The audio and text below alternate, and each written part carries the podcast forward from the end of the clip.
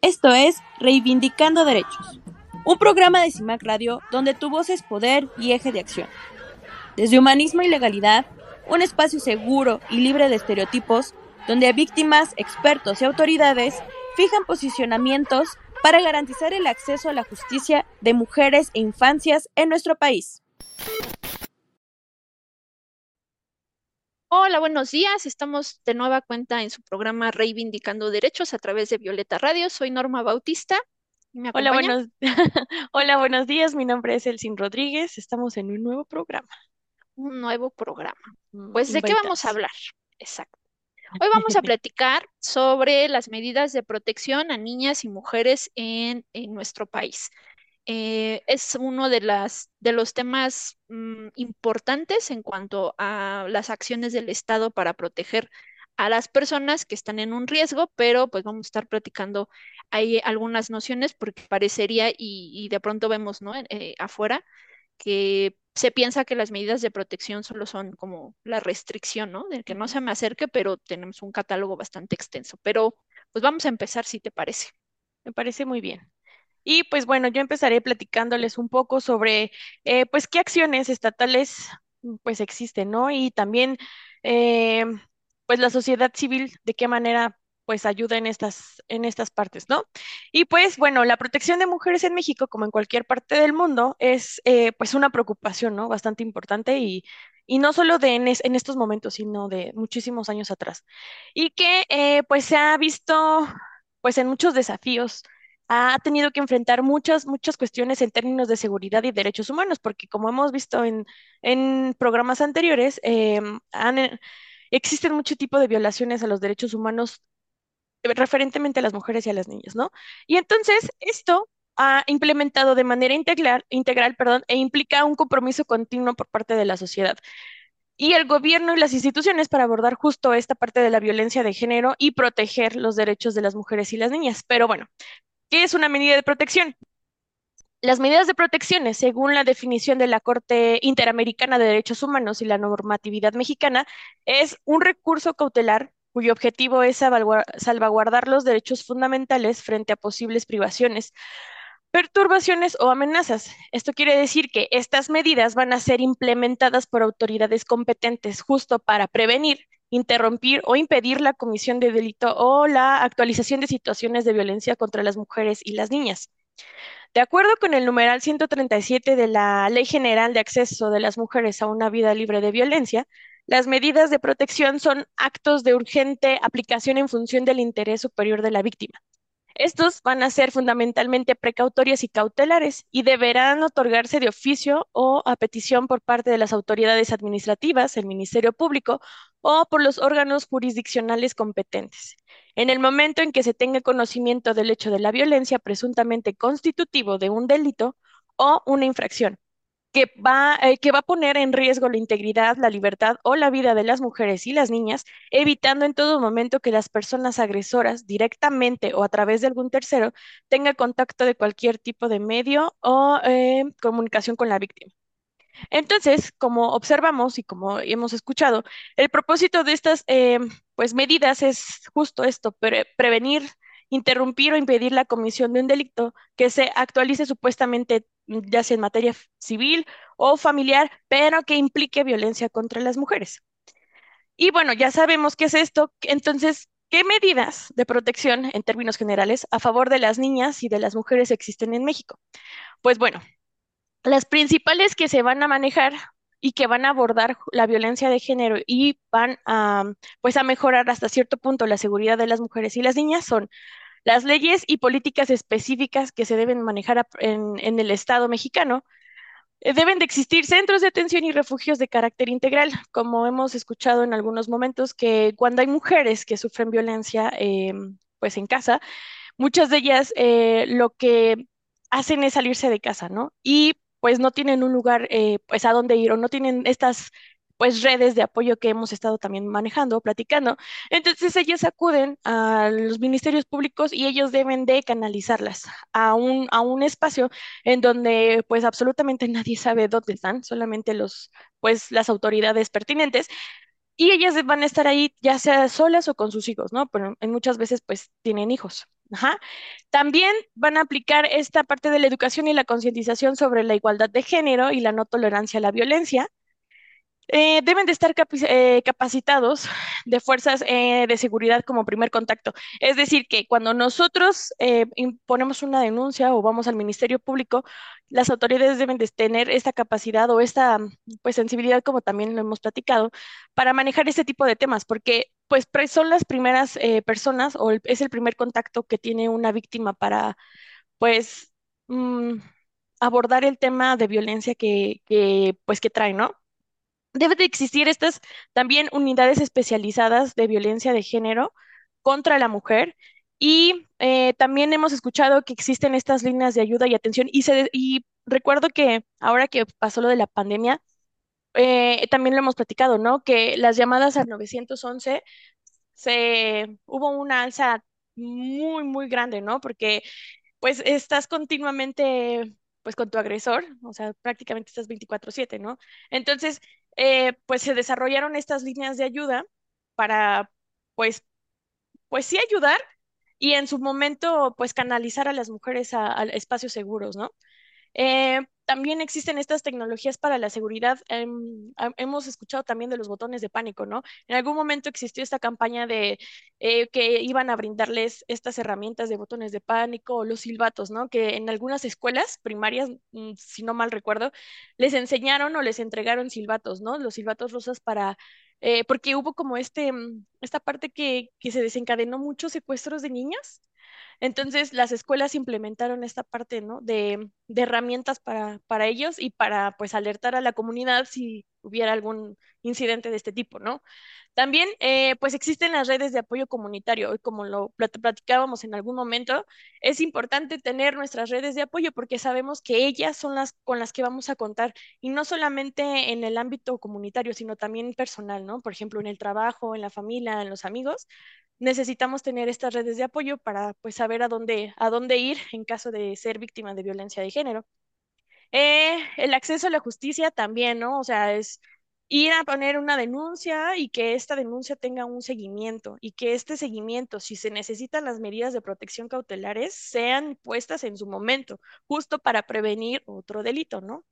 Y pues bueno, el empoderamiento económico para hacer frente a la dependencia financiera pues de las mujeres, ¿no? Porque muchas de ellas son amas de casa. Entonces, eh, sí saben trabajar, pero por lo mismo de este tipo de violencias, las hicieron muy, muy herméticas y pues no tienen como una fuente de ingresos. Entonces, la idea de esto es que también ellas vayan saliendo eh, financieramente, pues posible, ¿no? O sea, para que se mantengan tanto ellas y en su caso, pues a sus hijos, muchas de ellas que, los tienen, ¿no? Y pues bueno, entonces las medidas de protección que eh, la ley general establece es que el tiempo de estas, de estas medidas de protección van a ser 60 días prorrogables por, y 60 días principalmente, pero se pueden extender a 30 días más o por el tiempo que dure esta investigación.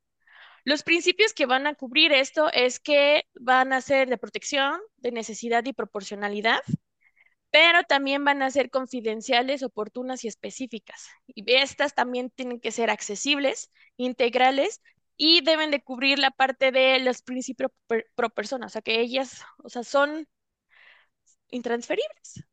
Eh, se refiere esto del principio pro persona a que todas las medidas que tú implementes para estas, eh, las personas a las que les vas a dar este apoyo, eh, sea para, de alguna manera, eh, benéfico de acuerdo a la problemática que están viviendo y de acuerdo al contexto y de acuerdo a su propia historia de vida, ¿no? Entonces, digamos que de ahí se cubre toda esta parte de que sea principio pro persona. O sea, entonces es de acuerdo al tipo de delito con el que se inició la denuncia. No, esa digamos que es como de la entrada, pero más bien es, a ver, tú, Celsi, necesitas, ¿qué tipo de medida necesitas tú? A partir sí del delito, por supuesto, pero más hacia el riesgo. Y a partir del riesgo es cómo cubro las necesidades particulares que tú estás presentando. Entonces, sí se liga con el delito, por supuesto, pero también sobre lo que tú necesitas. Todo lo que tú en particular necesites, digamos que es como el, principio pro persona sería como todo lo que hagamos en beneficio tuyo. ¿no? Y entonces si es otra víctima, todo es, y, y cada, cada caso en específico necesitará un requerimiento particular, entonces se refiere como a ese entorno. Ah, ok, muchas gracias. y eh, bueno, estas medidas también van a ser dirigidas tanto a mujeres o niñas o los hijos de estas mujeres. Y eh, pues pueden pedirlas las mujeres, las niñas directamente o a través de algún tercero que tenga contacto de cualquier eh, tipo o medio con la víctima. Entonces, si ellos inician o ellas inician un, una denuncia por violencia, la autoridad es quien le debe de em, pues acreditar estas estas medidas de protección, ¿correcto? Ajá, aunque también los propios ordenamientos señalan que no necesariamente necesitas una denuncia, ¿no? Y eso es lo importante, porque pues también imaginemos la víctima que está sufriendo una opresión muy fuerte, eh, pero todavía no quiere denunciar. Sin embargo, sí necesita la protección. Entonces, sí pueden actuar las medidas de protección sin que necesariamente tengas una denuncia, aunque claro, sí tienes que ir a la autoridad, ¿no? Eh, para, para manifestar que necesitas esas medidas. O vamos a pensar, yo estoy viendo que soy tu vecina y sé que te han agredido. Entonces, yo voy a decir que tú necesitas medidas, ¿no? Entonces, eso también se puede. Mm, muy bien. Pero eh, creo que estamos en tiempos, entonces, ¿te parece si vamos a nuestro primer corte comercial? Y regresamos a este su programa Reivindicando Derechos. En CIMAC Radio queremos escucharte. Comunícate con nosotras al 55 60 60 55 71 55 60 60 55 71 y déjanos conocer tus opiniones sobre nuestra programación. CIMAC Radio, periodismo con perspectiva de género. Regresamos de nuestra pausa y eh, estamos platicando sobre las medidas de protección en casos de violencia de género contra las mujeres. Norma, ¿nos puedes seguir platicando un poco de este tema? Sí, eh, yo creo que ahorita nos, nos diste como el mapeo general, pero entonces ahora es importante entrar a hablar de qué van este tipo de medidas. Y, es importante eh, mencionar que, mm, pues si bien es cierto, tenemos diferentes ordenamientos jurídicos, eh, por ejemplo, vamos a hablar del Código Nacional de Procedimientos Penales, la ley específica, que es la Ley General de Acceso a las Mujeres a una Vida Libre de Violencia, y no hay que olvidar que cada entidad federativa a partir de esta ley general debe de tener su ley local. Entonces todavía eso le tendremos que cruzar eh, la parte eh, local. Aunque nosotros ahorita nos vamos a quedar con la parte general para tener una noción y de ahí es donde se deben de jalar las entidades federativas para hacer su regulación específica. Entonces, bueno, vamos a empezar con el Código Nacional de Procedimientos Penales. Las medidas de protección están reguladas en el artículo 37. Y de ahí, eh, sí es importante que hagamos mención sobre todas las medidas que vienen, aunque hagamos una lectura general, porque mucha de la idea, eh, a veces cuando tienes una asesoría o, incluso con la propia autoridad, es solo dar un tipo de medida, ¿no? Y la clásica, código águila, ¿no? Que estén dando vueltas eh, aquí en la Ciudad de México. Pero tenemos muchas más, es un catálogo bastante extenso. Entonces, si me lo permiten, en el artículo 37 nos dice que eh, hay esta prohibición de acercarse o comunicarse con la víctima, eh, limitación para asistir o acercarse al domicilio o lugar donde se encuentre la víctima, separación inmediata del domicilio, entrega inmediata de objetos de uso personal y documentos de identidad, la prohibición de realizar conductas de intimidación o molestia, vigilancia en el domicilio, protección policial, auxilio inmediato por integrantes de instituciones policiales al domicilio al momento de solicitarlo, traslado de la víctima ofendido a refugios o albergues temporales, el reingreso de la víctima ofendido a su domicilio, salvaguardando su seguridad. Todas estas en términos generales, si las desmenuzáramos, que no, no nos da tanto tiempo, pero si las desmenuzáramos, habla precisamente de las necesidades de las víctimas cuando han salido de un contexto de violencia, ¿no? Entonces, no nada más es que te cuiden en ese entorno, ¿qué tal que no puedo regresar? Y necesito sacar documentos, necesito sacar mi ropa, objetos personales y demás. Por eso cubre un, espectro mucho más amplio en cuanto a eh, este tipo de acciones.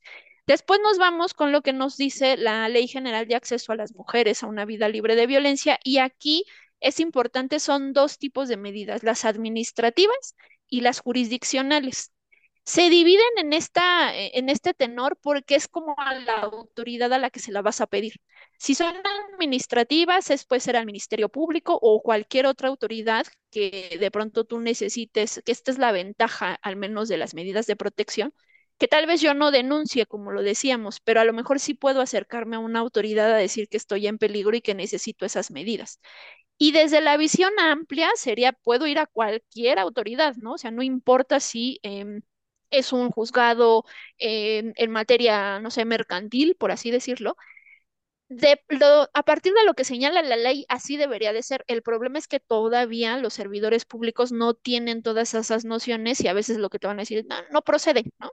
No es que sí, sí, jalamos la ley, etcétera. Pero bueno, desde esta visión, sí es importante que retomemos que las medidas de protección deben de tomar en cuenta los hechos relatados por la víctima que está en esta situación de violencia, pero también hay que tomar en consideración las peticiones explícitas que hagan, porque a lo mejor yo puedo tener una visión como muy general de qué medidas le debo de dar, pero ella es la que vive con el agresor.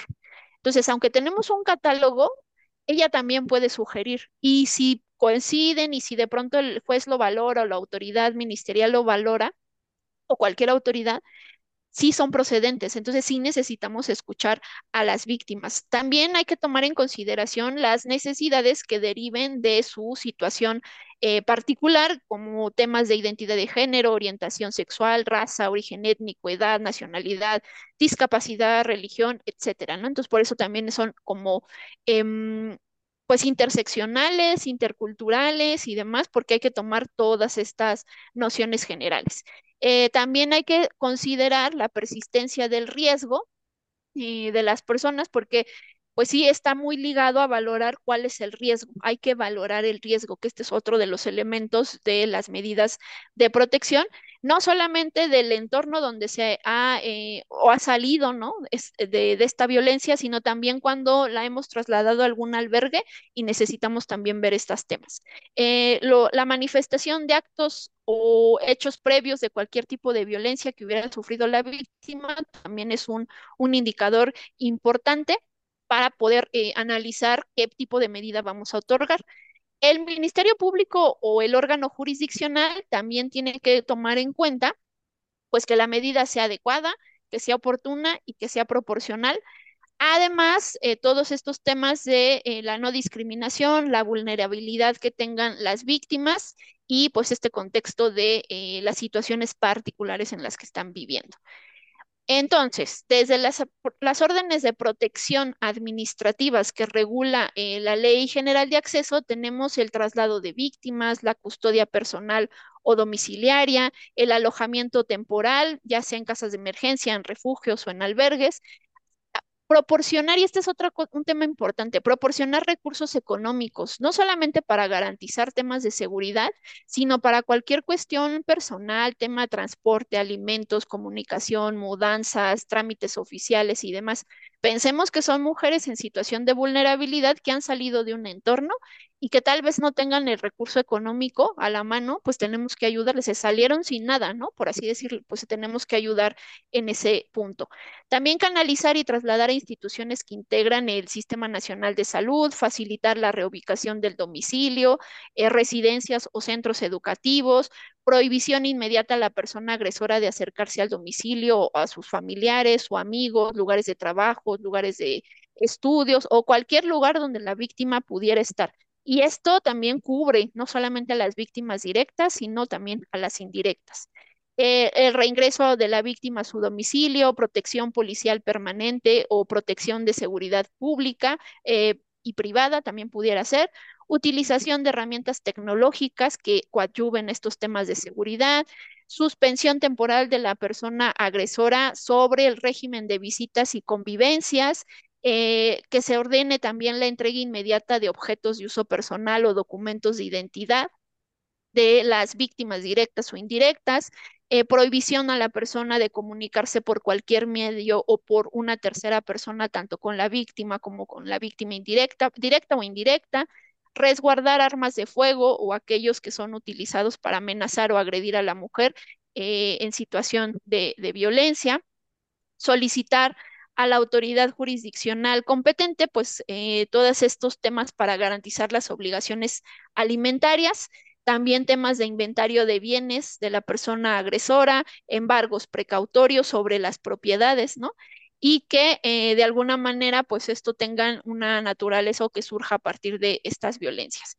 Y en cuanto a la protección eh, o las órdenes de protección jurisdiccionales, algunas están como en el mismo tenor, ¿no? Solamente que recuerden, se la estamos pidiendo a otra autoridad. Entonces nos vuelven a decir reserva del domicilio, lugar del trabajo, eh, a qué se dedican o cualquier otro dato que pueda ubicar a la víctima, el uso de medios eh, electrónicos o dispositivos electrónicos, la entrega de documentos, eh, medidas que eviten eh, captar o, que se transmita por cualquier medio tecnologías de la información y la comunicación, pues imágenes de las mujeres que están en situación de violencia y que esto ayude a identificarlas. Eh, también en temas de niños, pues hay niñas, perdón, hay también una regulación expresa, prohibir el acceso a la persona a los domicilios, los embargos de los viernes, eh, de los bienes, perdón, la desocupación de la persona agresora, el tema de obligaciones alimentarias, notificar a los superiores jerárquicos cuando eh, la persona sea servidora pública, el agresor sea servidor público.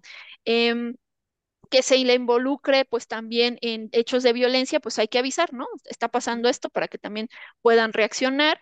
Em, que sea presentada la persona agresora periódicamente ante la autoridad, que se coloquen em, esta parte de la tecnología, los localizadores electrónicos, Em, también que no pueda salir la persona de un territorio en específico o todas aquellas que de pronto pues la víctima requiera, ¿no? A partir del contexto en particular. Son bastantes, son eh, muchos, eh, algunos, nosotros lo tratamos de resumir lo más que se pudo para este bloque, pero sí es importante mencionar que la ley sí da como esta posibilidad de analizar cada caso particular que necesitamos. Pero me parece que andamos ya sobre los tiempos, ¿verdad? Sí. Entonces, ¿qué le parece si hacemos nuestra pausa y le damos entrada a nuestra persona invitada? Me parece muy bien. Entonces, sí. Muy bien, pues entonces estamos en Reivindicando Derechos a través de Violeta Radio. Regresamos. En CIMAC Radio queremos escucharte.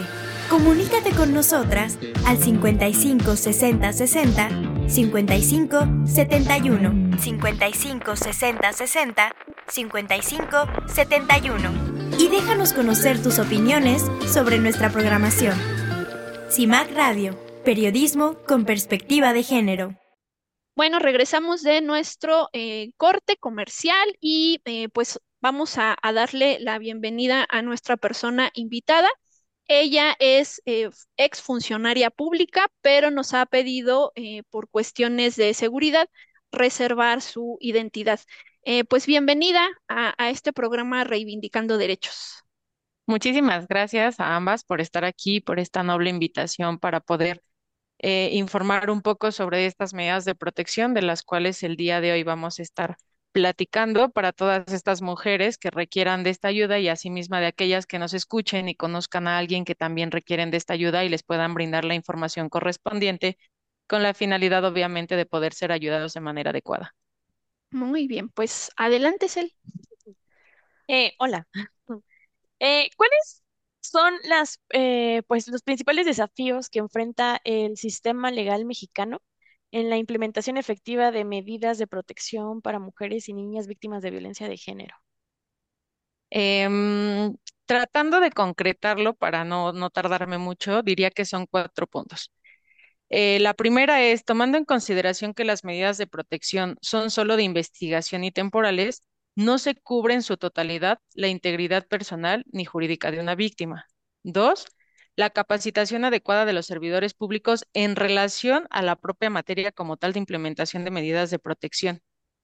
Eh, toda vez de que desde el inicio de los jueces, notificadores, Policía de Investigación, Secretaría de Seguridad Ciudadana, Ministerios Públicos, auxiliares, asesores jurídicos públicos y abogados victimales, en muchas ocasiones pierden la noción del alcance de estas mismas y así también del otorgamiento de, de estas y la ratificación. Tres, la falta de personal y recursos para implementarla, tanto en juzgados como en ministerios públicos. El trabajo de cinco normalmente lo realiza uno y hablando, por ejemplo, de autoridades especiales como lo son en este caso desde hace aproximadamente un año, la Policía de Género, hay una patrulla para una coordinación territorial que tiene un territorio amplio y si le das cuatro elementos que saben y tienen la capacitación de el género, sin embargo, les das una patrulla. Obviamente eso no les da para ser eficientes dentro de su propio eh, plan de protección. Y cuatro, la coordinación interinstitucional, que no solo garantiza la efectiva aplicación de las medidas de protección, sino la eficacia de las mismas en el momento oportuno y adecuado. Esas serían para mí esas cuatro áreas de oportunidad que tendríamos ahí como retos para, para nuestras autoridades. Muchas gracias. Y de acuerdo a tu expertise y los marcos legales que tenemos, ¿cómo, cómo sabemos o cómo se determina la necesidad y la proporcionalidad de una medida de protección en un caso en específico? O sea, ¿cómo sabemos que esa víctima necesita esa medida? Mira, hablando de las medidas del artículo 137 del Código Nacional de Procedimientos Penales, cabe resaltar que es la propia denunciante, la víctima, que te da la- en su propia narrativa de hechos la peligrosidad latente en la que se encuentra, dando ella misma la proporcionalidad de su delito. Asimismo, de la audiencia de ratificación de medidas de protección se le argumenta al juez que se le deben de dar dichas medidas de protección a la víctima, directa o indirecta, derivado de la propia naturaleza del hecho fáctico. Esto en relación a las fracciones, bueno, del mismo numeral, que ya sabemos que es la 1, la 2 y la 3, quienes llevan una audiencia para judicializar las mismas, considerando el juez que no es lógico, por ejemplo, en muchos sentidos, imponer un derecho real por un delito. Ese es en relación al Código Nacional de Procedimientos Penales. Sin embargo, y toda vez de que tú mencionas que también vamos a hablar de las medidas de protección que otorga la Ley General eh, de acceso de las, de las mujeres a una vida libre de violencia y de la ley eh, local, sí cabe resaltar que la proporcionalidad se deriva diferente, es decir, en el trámite de medidas de protección de la ley, tanto general como de la ley de acceso, se tiene que hacer una narrativa de hechos donde se le demuestre a un juez que de manera evolutiva, si así lo quieres ver, y progresiva, las agresiones empiezan a ser aún más violentas. También cabe resaltar que en este tipo de solicitud no solamente hablamos de agresiones, sino de conductas, toda vez que el objeto de las medidas de protección de la ley de acceso y de la ley general refiere que son prevenir, interrumpir e impedir que este tipo de conductas en tiempos futuros se consigan en un delito. Entonces, te da dentro de la ley de acceso como de la ley general esa situación que no vemos en México, que es la de la prevención. Ok, muchas gracias, eh, Cel. y, entonces, eh, ¿cuál es la importancia de considerar eh, pues factores como la identidad y la expresión de género, la orientación sexual, la raza, el origen étnico, la edad y la discapacidad al momento de dictar estas medidas de protección? Muchas gracias. Bueno, básicamente el poder considerar estas características nos ayudan tanto aquellos que las solicitamos como los que lo otorgamos, como los que las ratificamos, el poder mm, dirigirlas de manera objetiva y real al grado de peligrosidad en el que se encuentra la denunciante o la víctima, directa o indirecta. Y en este mismo contexto, que se ha derivado de esta objetividad, que se puedan solicitar y otorgar las medidas de protección que sean correctas, que sean eficaces, que sean eficientes en algún momento dado al caso en particular de cada una de las víctimas que los está solicitando y las requiere para su propia protección. Y, por ejemplo, ahorita nos, nos platicabas que eh, tenemos pues lo que dice el Código Nacional de Procedimientos Penales, lo que menciona eh, la ley general y luego lo que dice la ley local. Pero si bien es cierto, la, tanto la ley general como la ley local em, habla de temas de violencia de género contra las mujeres y el Código Nacional de Procedimientos Penales habla de las medidas de protección, ¿no? Como si eh, en cualquier hecho delictivo, ¿no? Por así decirlo. Sí, claro. Entonces, ¿cuál es la interacción de las medidas tanto específicas como generales cuando hablamos de temas de eh, o delitos a razón de género? Mira, básicamente es la misma. El Código Nacional habla de procedimientos penales que se establecen de manera general, como tú bien lo mencionas. Y la ley general, así como la ley de acceso de las mujeres a una vida libre de violencia, lo hace de manera específica. Esto siempre, como tú lo acabas de decir, de manera especial y con relación a la violencia de género. Y aún y considerando la supletoriedad de la ley, los principios ambos de derecho general están enfocados única y exclusivamente a una cosa y esa es a la protección de las víctimas. Entonces, en el rango de, obviamente, de esta perspectiva de género, de esta violencia de género, es la misma, el proteger a la persona de manera íntegra, que esa es una de las palabras que hay que considerar mucho dentro de toda la protección que se brinde, tanto del Código Nacional de Procedimientos Penales como de cualquier ley especializada o local que tengamos. Y entonces, en la aplicación de medidas como la prohibición de acercarse a la acercarse o la custodia personal, ¿cómo se equilibra la protección de la víctima con los derechos del presunto agresor? Mira, esta es una situación em, que debemos de considerar, toda vez de que mm, existe esta posibilidad de que un derecho real no puede ser más importante, como te lo había comentado, que el de una conducta que sí sea tipificada como delito. Entonces, si es cierto, tenemos derechos que se nos dan por el simple hecho de ser persona como por ejemplo el derecho a transitar. Sí, pero si yo te estoy diciendo a ti juez, a ti Ministerio Público, que esa persona que tiene un derecho libre de transitar me está agrediendo, el que tú le impongas una medida de que no se me acerque, por ejemplo, realmente no transgrede como tal ese derecho que él tiene a libre tránsito, porque al final solamente le estás solicitando de manera estricta el que no se acerque, por ejemplo, a un territorio donde yo estoy parada y no lo estás haciendo como de que no puedas ir, por ejemplo, de estado a estado. No hay una argumentación jurídica lógica donde tú puedas decir que se te está violentando cuando tú mismo eres consciente de la situación que, que estás eh, realizando hacia otra persona que sí es comitiva de un delito. Ok. Em, yo, yo me surge como una duda, ¿no? También. Em, justo si estamos como platicando que hay, eh, Celsin en, en el primer bloque nos decía que dentro de las medidas generales de protección a, a estos temas de violencia de género, pues tenemos unidades especializadas, fiscalías, ¿no? Centros de atención, etcétera. Entonces, si, si la víctima eh, va a un centro de atención, ¿cuál sería como su caminito que tendría, y, pensando no solamente en estos centros de atención, sino tal vez eh, si acudiera a cualquier autoridad, ¿cuál sería el camino que debe de seguir para pues llegar a una audiencia o llegar a una autoridad y se le otorguen estas medidas de protección? Mira, hablando del código, obviamente tenemos que llegar eh, con nuestro Ministerio Público. Ministerio Público, ya sea si la personita va eh, con un asesor jurídico privado, un asesor jurídico público, eh, son ellos quienes solicitan. Ministerio Público otorga, sin embargo, si fuesen solas, es Ministerio Público el encargado de otorgarlas tal cual lo dice el artículo 137, que es responsabilidad del Ministerio Público a consideración de la proporcionalidad que él tiene el otorgarlas.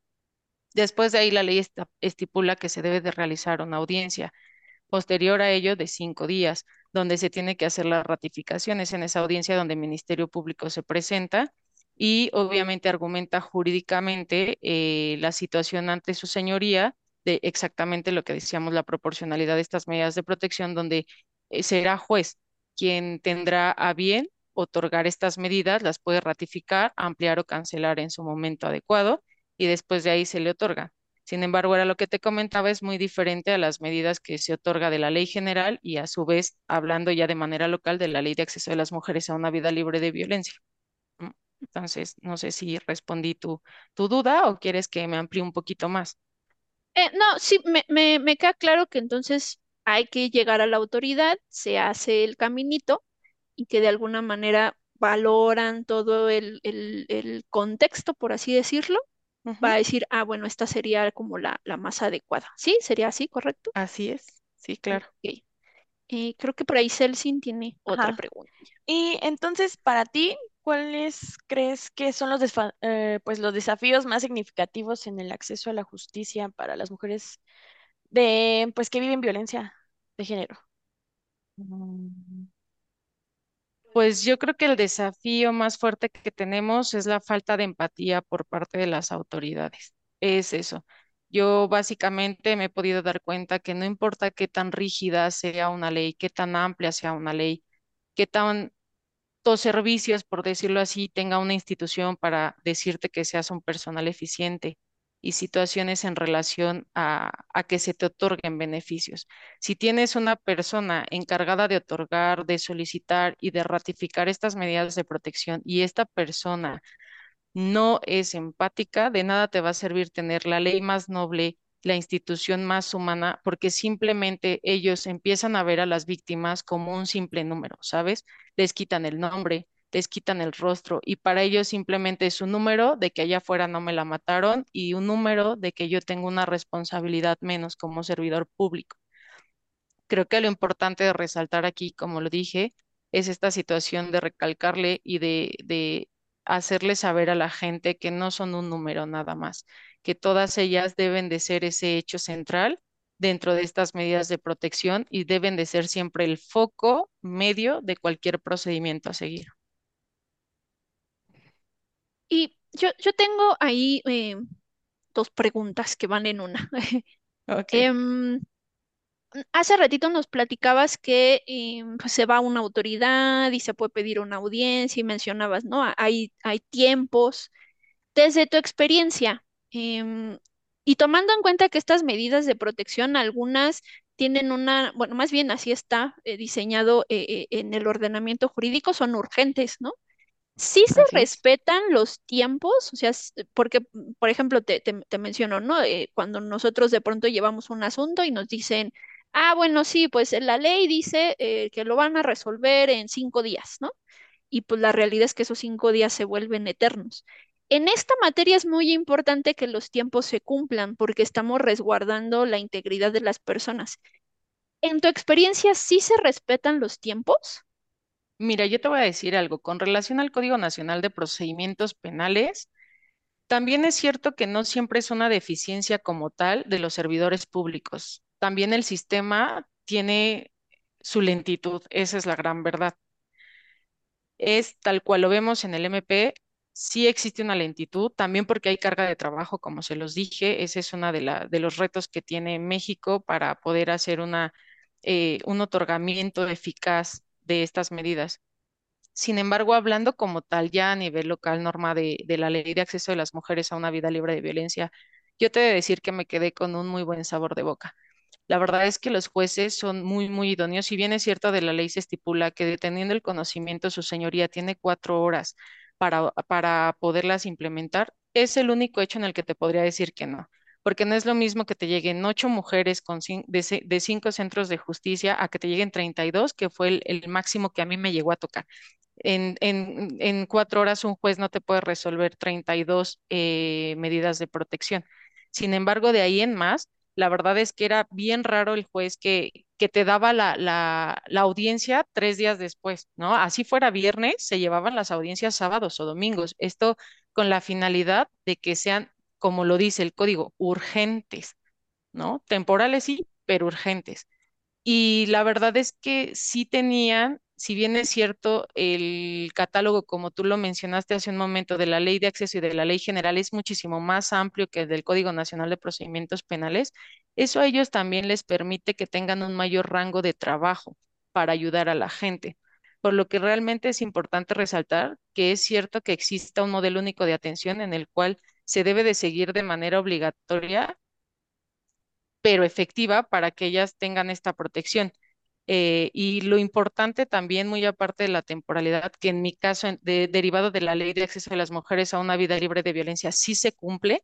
Ellas también, lo importante que me pude dar cuenta al ser víctimas y, y llegar a ser en este caso una abogada victimal, ellos necesitan mucho el ser escuchadas, el de verdad sentirse acompañadas. No nada más es que llegues a mí yo te dé y te canalice, sino que realmente ellas sientan ese apoyo, ¿sabes? Que debemos de tener todos los servidores públicos cuando estamos hablando de víctimas, por lo que es necesario hablar de empatía de todos los servidores públicos y que, y que entendamos que no solamente es como ese apoyo jurídico, y no olvidarnos también de esas víctimas indirectas, lo que significa que debemos de solventar este conjunto de necesidades que tienen las víctimas derivadas de su situación en particular.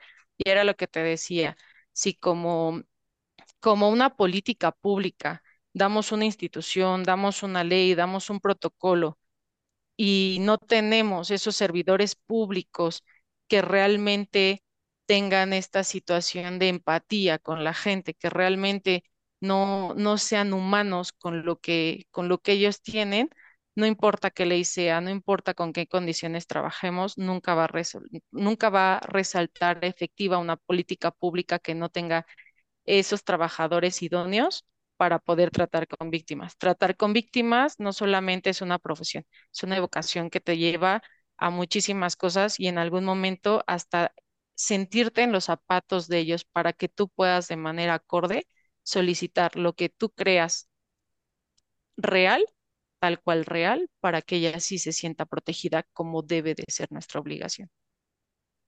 Claro, y, yo creo que eso, esto que mencionas, esto último que mencionas, pues tiene que ver con esto que, que platicábamos de escucharlas, ¿no? Porque a lo mejor yo puedo decir, ah, lo que necesita es un código águila, no, lo que realmente ella, y ella te dice, no, porque es que este sujeto tiene conocidos en la esquina y entonces le van a avisar y no, no, esa no es la más adecuada. Em, yo creo que en, en, la forma como tú no lo has narrado, esta visión de, pues no son, no son el expediente 456 del día de hoy, ¿no? Así es sino la vida de una persona que está en riesgo y, escuchar que eh, pues eso al menos sí se toma en consideración, yo creo que sí le puede dar mucha eh, luz a, mujeres que están viviendo estos contextos y que no se acercan a la autoridad, tal vez por temor a que no las vayan a escuchar, ¿no? Así es, sí. Y otra cosita, así como muy rápido, también la prontitud, ¿no? La prontitud de, del procedimiento que se lleva de la Ley de Acceso de las Mujeres a una Vida Libre de Violencia, la que se lleva del Código Nacional de Procedimientos Penales, es por mucho, muchísimo más rápida. Ok. Pues me parece que andamos sobre los tiempos. Eh, entonces, ¿qué les parece si hacemos una pequeña pausa para eh, poder cerrar el programa y, seguimos con nuestra persona invitada. Entonces, eh, estamos en Reivindicando Derechos a través de Violeta Radio. Regresamos.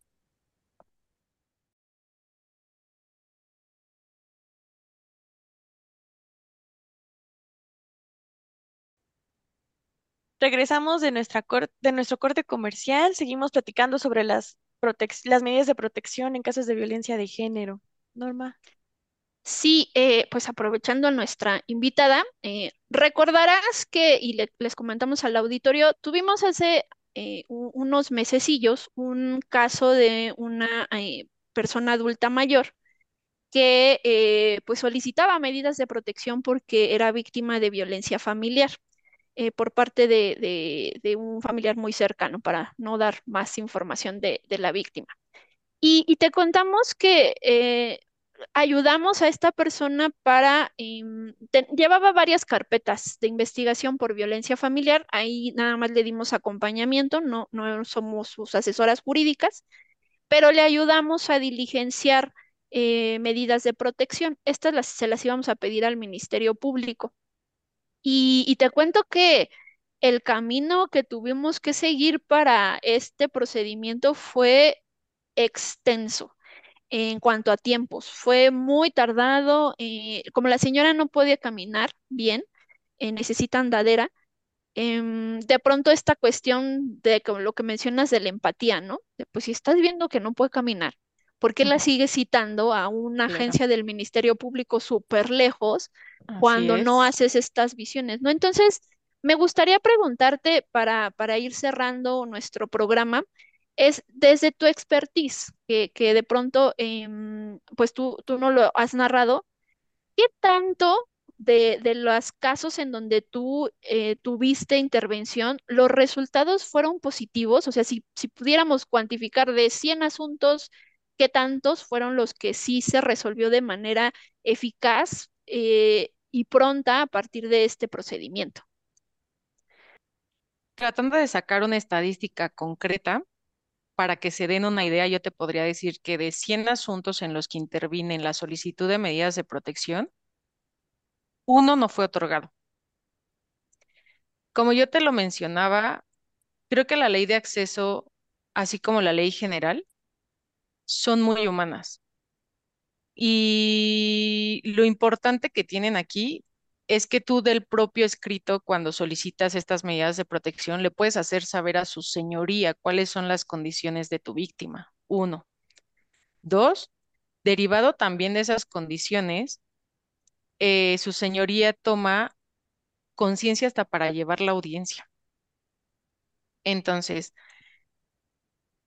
en la experiencia que tengo, yo te puedo decir que sé que la vía y la forma para realizar una denuncia es el Ministerio Público. Sin embargo, la verdad es que la ley de acceso y la ley general les dan muchas oportunidades a las mujeres para poder denunciar. De inicio, se manejan por el principio de buena fe, que menciona que las autoridades en todo momento presumirán la buena fe de las víctimas en situaciones de riesgo. Es decir, las, las em, víctimas a veces ni siquiera tienen que llevar pruebas, basta con su propio dicho y así también lo menciona el artículo quinto de la Ley de Víctimas de la Ciudad de México. A lo más que se le llega a realizar en estos centros es una cédula de registro única, donde cual se le realiza un, un tamizaje de riesgo que es por propio dicho también de, de la víctima.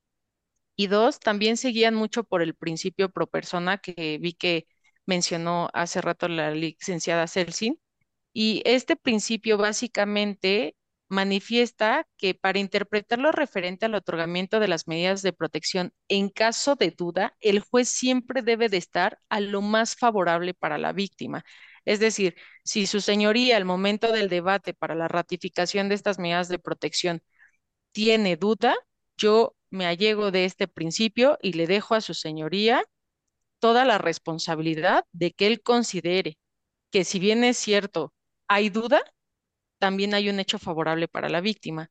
A diferencia de que en el Código Nacional de Procedimientos Penales tenemos que solicitarle al juez al momento de la audiencia de ratificación el balance del derecho de mayor amplitud.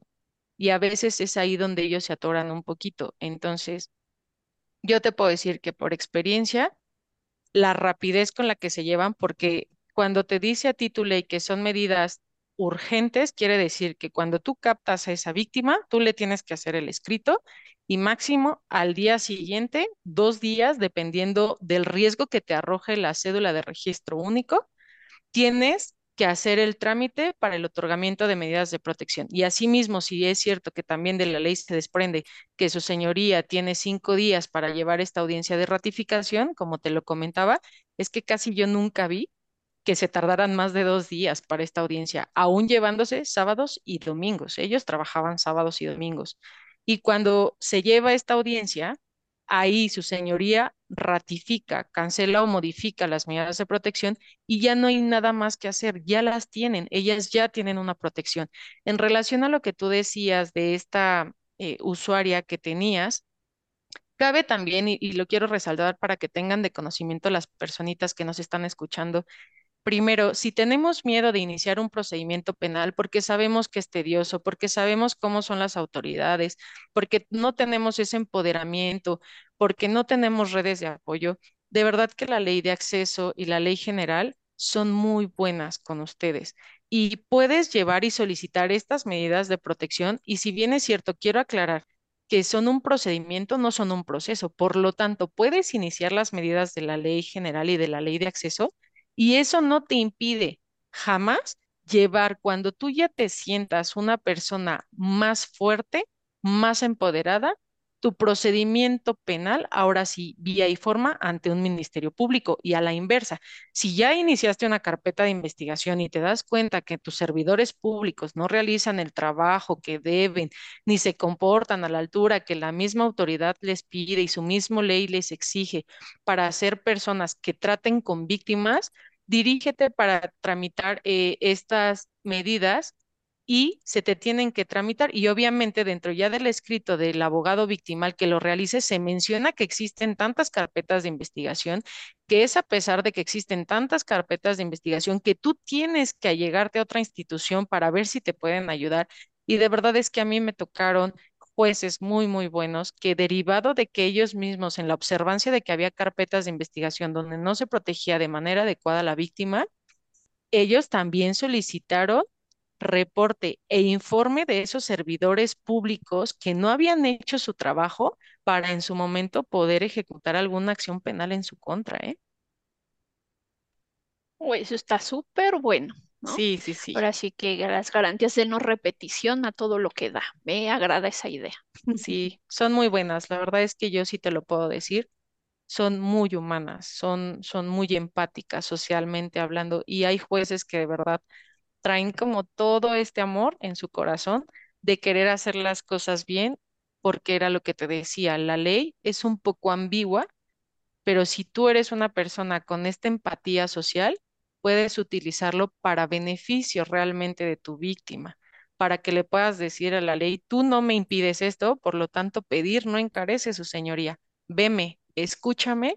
Y esa es la otra situación que ya dentro de la audiencia, las víctimas están ahí y su señoría al final sí les da el uso de la voz y ellas pueden llorar, ellas realmente pueden decirle al juez lo que sienten desde su corazón, muy aparte del hecho social que están viviendo todos los días derivado de esta agresión y de estos agresores, porque así es como se les llama de este lado, agresores.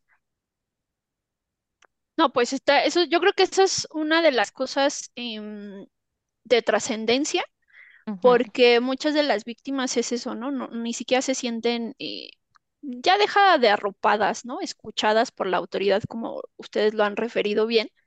Eh, y pues da, si hoy tenemos una protección así, pues eh, sí es importante seguir trabajando en ese reforzamiento porque eh, esto es lo que puede dar la esperanza de vida a muchas mujeres que están en estos contextos de violencia. Te damos las gracias por estar en nuestro programa eh, no sé si quieras comentar algo eh, final. Eh, no, solamente agradecerles muchísimo este espacio que me dan y de verdad ojalá muchísima gente conozca este trámite de la Ley de Acceso de las Mujeres a una vida libre de violencia.